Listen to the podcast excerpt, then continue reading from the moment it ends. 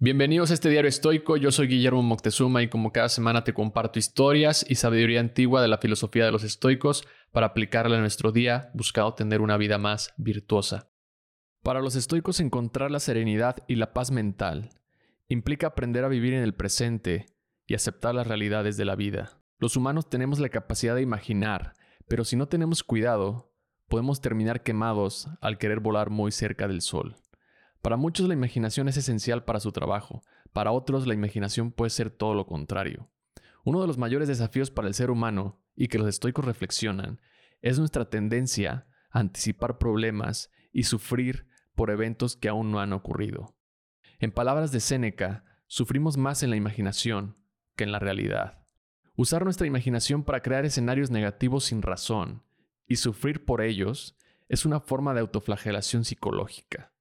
Séneca nos recuerda que gran parte de lo que imaginamos nunca llega a ocurrir y por lo tanto el sufrimiento es una carga innecesaria que debemos aprender a soltar.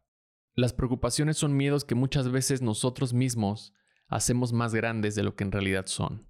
Por ejemplo, en la siguiente situación.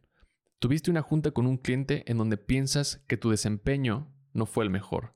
Minutos después, tu jefe te asigna una junta después de tu hora de comida. La única hora que tienes para relajarte y consumir alimentos que te vuelvan a dar energía para lo que resta del día es afectada por tu imaginación que te provoca ansiedad, nerviosismo y el miedo de que tu jefe te despida.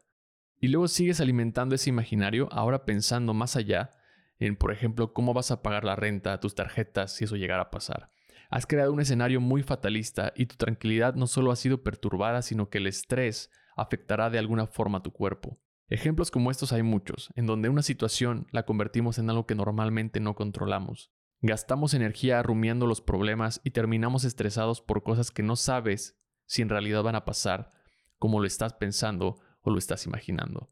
Ante este tipo de situaciones, un estoico te diría que primero reflexiones si realmente tu desempeño fue tan malo como para que te despidan. Si sigues pensando que sí, haz una lista de las cosas que puedes mejorar y así trazar un plan para aprender de tus errores. Esto puede hacer que tu jefe, si es que tenía la idea de despedirte, lo considere y te dé una oportunidad. Puedes usar también la imaginación a tu favor. Centrarte en lo que está en tu control y anclarte en el presente te ayuda a disminuir la ansiedad y el nerviosismo.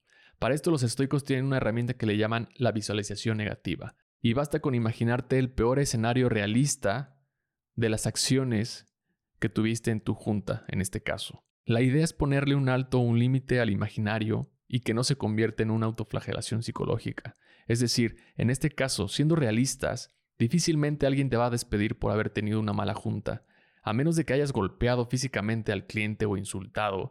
Posiblemente recursos humanos sí pueda tener algo para despedirte, de lo contrario, un mal desempeño a lo mucho puede tener como consecuencia una llamada de atención y un acuerdo para que no vuelva a suceder. Con la visualización negativa ya has descartado la posibilidad de que te despidan y también ahora puedes aprovechar para llegar mejor preparado con tu jefe en caso de que efectivamente tu desempeño no haya sido el mejor. Enlista las cosas que puedes mejorar y así saldrás de la junta con un plan y una oportunidad de aprendizaje. Si al final para tu jefe no lo consideró como un mal desempeño y en realidad te llamó para otra cosa. Con la visualización negativa, puedes aprovechar también el momento para preguntarle su postura en lo que tú consideraste que habías actuado mal.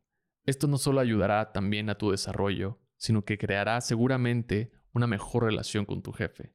De una u otra manera no dejes que tus emociones controlen tu imaginación y así te provoque sufrimiento.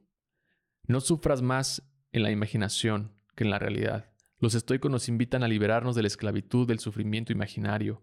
No caigas en la tiranía de la imaginación. Úsala a tu favor o enfréntala con el ejército de tu realidad, con serenidad, aceptación y lo que tienes en tu control. Recuerda Epicteto, no son las situaciones las que nos perturban, sino nuestra interpretación sobre ellas. Gracias por escuchar este episodio. Si te gustó, te invito a compartirlo en tus redes sociales o calificándolo y dejando un comentario. Esta es la mejor manera en que me puedes ayudar a crecer este proyecto. Y si te gustaría recibir una carta semanal o una postal estoica para seguir aprendiendo de esta filosofía, te invito a suscribirte a mi página guillermoctezuma.com. Nos escuchamos pronto. Bye.